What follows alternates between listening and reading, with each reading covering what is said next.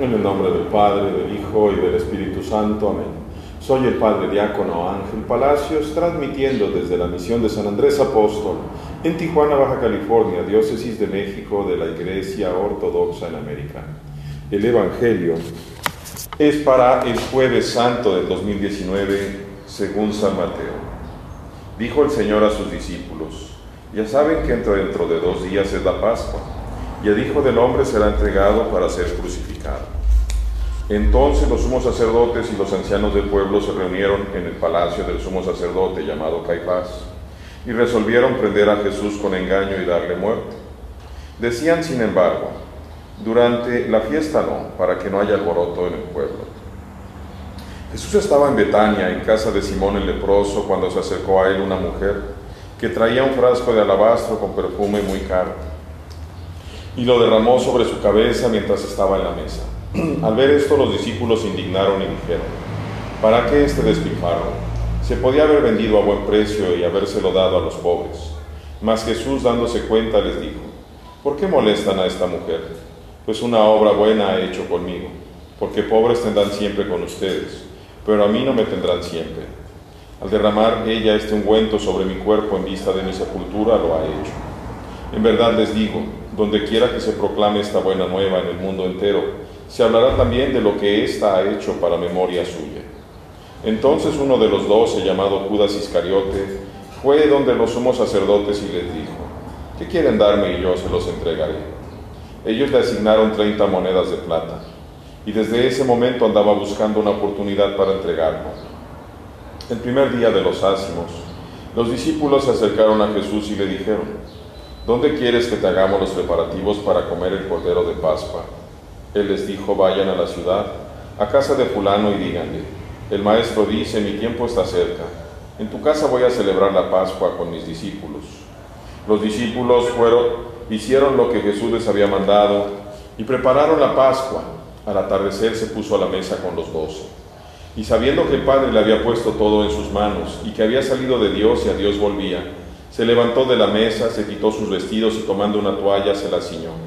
Luego echó agua en un lebrillo y se puso a lavar los pies de los discípulos y a secárselos con la toalla con, con la que estaba ceñido. Llegó a Simón Pedro y éste le dijo, Señor, ¿tú me lavas los pies? Jesús le respondió, lo que yo hago tú no lo entiendes ahora, lo comprenderás más tarde. Le dijo Pedro, no me lavarás los pies jamás.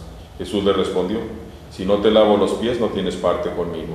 Le dijo Pedro, Señor, no solo los pies, sino hasta las manos y la cabeza.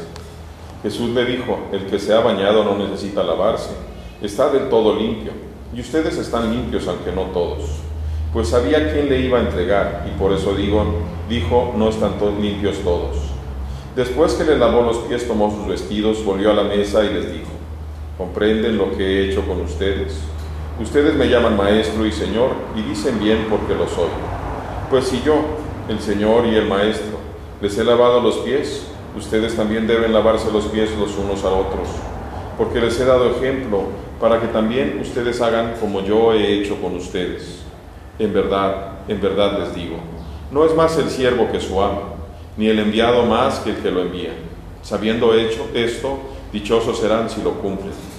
Y mientras comían dijo, en verdad les digo, que uno de ustedes me entregará.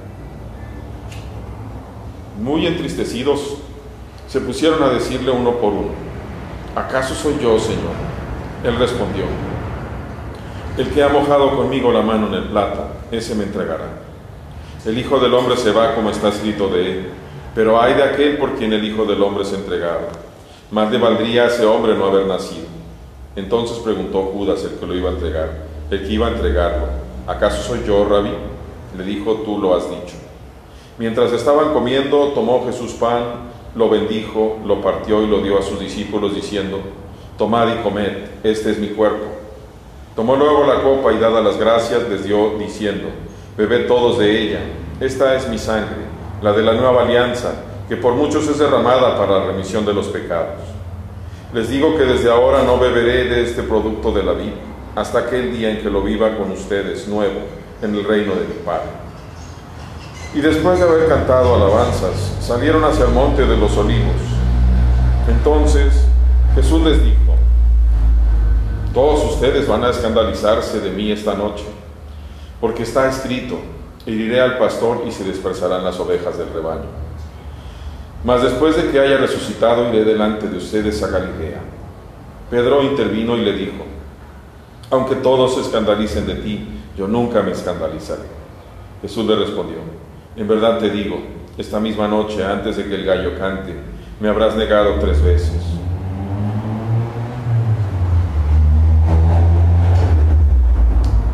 Pedro le dijo, aunque tenga que morir contigo, no te negaré. Y lo mismo dijeron también nosotros, todos los otros discípulos. Entonces Jesús, Jesús llegó con ellos a una propiedad llamada Getsemaní y dijo a los discípulos, siéntense aquí, mientras yo voy allá a orar. Y tomando consigo a Pedro y a los dos hijos de Zebedeo, comenzó a sentir tristeza y angustia. Entonces les dijo, triste está mi alma hasta la muerte, quédense aquí y velen conmigo. Y adelantándose un poco, cayó rostro en tierra y suplicaba así, Padre mío, si es posible pase de mí esta copa, pero no sea como yo quiero, sino como quieres tú. Y se le apareció un ángel del cielo. Él, sumido en la agonía, insistía más en su oración, y su sudor se hizo como gotas espesas de sangre que caían en tierra. Cuando se levantó de la oración y vino donde los discípulos, los encontró dormidos por la tristeza y dijo a Pedro, ¿con que no han podido velar una hora conmigo? Velen y oren para que no caigan en tentación, que el espíritu está pronto, pero la carne es débil. Y alejándose de nuevo por segunda vez oró así, Padre mío, si esta copa no puede pasar sin que yo la beba, hágase tu voluntad. Volvió otra vez y los encontró dormidos, pues sus ojos estaban cargados. Los dejó y se fue a orar por tercera vez, repitiendo las mismas palabras. Entonces vino donde los discípulos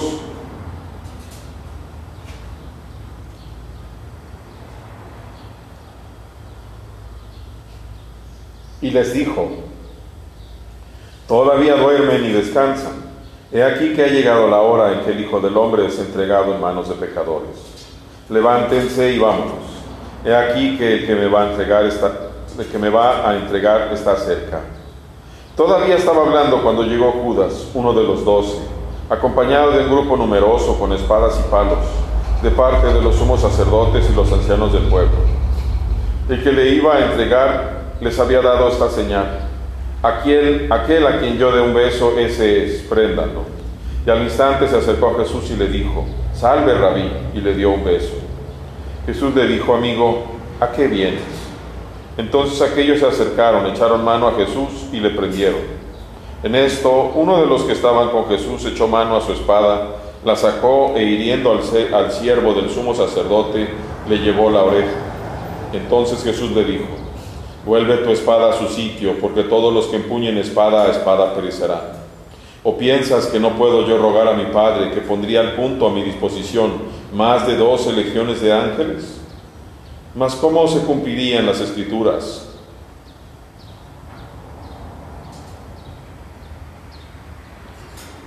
De que así debe suceder. En aquel momento Jesús dijo a la gente, como contra un salteador han salido a prenderme con espadas y palos. Todos los días me sentaba en el templo para enseñar y no me detuvieron. Pero todo esto ha sucedido para que se cumplan las escrituras de los profetas. Entonces los discípulos le abandonaron todos y huyeron. Los que prendieron a Jesús lo llevaron ante el sumo sacerdote Caifás, donde se habían reunido y los ancianos. Pedro lo iba siguiendo de lejos hasta el palacio del sumo sacerdote, y entrando dentro se sentó a ver el final. Los sumos sacerdotes y el Sanedrín entero estaban buscando un falso testimonio contra Jesús, con ánimo de darle muerte y no a pesar de que se presentaron muchos falsos testigos. Al fin se presentaron dos que dijeron, este dijo, yo puedo destruir el templo de Dios y en tres días edificarlo. Entonces se levantó el sumo sacerdote y le dijo, no respondes nada, ¿qué es lo que estos testigos contra qué es lo que estos atestiguan contra ti? Pero Jesús seguía callado. El sumo sacerdote le dijo, yo te conjuro por Dios vivo, que nos digas si tú eres el Cristo, el Hijo de Dios. Jesús le respondió, tú lo has dicho. También les digo que a partir de ahora verán al Hijo del Hombre sentado a la diestra del poder y venir sobre las nubes del cielo. Entonces el sumo sacerdote rasgó sus vestidos y dijo, ha blasfemado, ¿qué necesidad tenemos ya de testigos? Acaban de oír la blasfemia, ¿qué les parece? Ellos respondieron diciendo, reo de muerte. Entonces se pusieron a escupirle en la cara y a bofetearlo y otros a golpearlo diciendo, adivínanos, Cristo, ¿quién es el que te ha pegado? Pedro, entre tanto, estaba sentado fuera en el patio. Y una criada se acercó a él y le dijo, también tú estabas con Jesús el Galileo. Pero él lo negó delante de todos, no sé qué dices. Cuando salía al portón, le vio otra criada y dijo a los que estaban allí, este estaba con Jesús el Nazareno. Y de nuevo lo negó con juramento, yo no conozco a ese hombre. Poco después se acercaron los que estaban allí y dijeron a Pedro, Ciertamente tú también eres de ellos, pues además tu misma habla te descubre. Entonces él se puso a echar imprecaciones y a jurar, no conozco a este hombre, yo no conozco. Inmediatamente cantó el gallo, y Pedro se acordó de aquello que le había dicho Jesús, antes que el gallo cante me habrás negado tres veces. Y saliendo fuera, rompió a llorar amargamente. Llegada la mañana, todos los sumos sacerdotes y los ancianos del pueblo, celebraron consejo contra Jesús para darle muerte, y después de atarlo lo llevaron y lo entregaron al procurador Pilato. Gloria a ti, Señor Jesús, gloria a ti. Este día, queridos hermanos, con el favor de Dios estaré celebrando en la parroquia de Nuestra Señora de Casán, pidiendo por cada uno de ustedes, hermanos, que ortodoxos y demás que buscan, cristianos que buscan de verdad al Señor pero particularmente hoy por todos mis hermanos ortodoxos que no pueden ir a una divina liturgia como es debido. Dios en su misericordia nos ama a todos. Oren hermanos, para que Dios suscite aún personas miserables como yo, pero que mejor suscite verdaderos hijos de Dios que fielmente respondan al llamado y la vocación que Él nos hace en el fondo de nuestro corazón.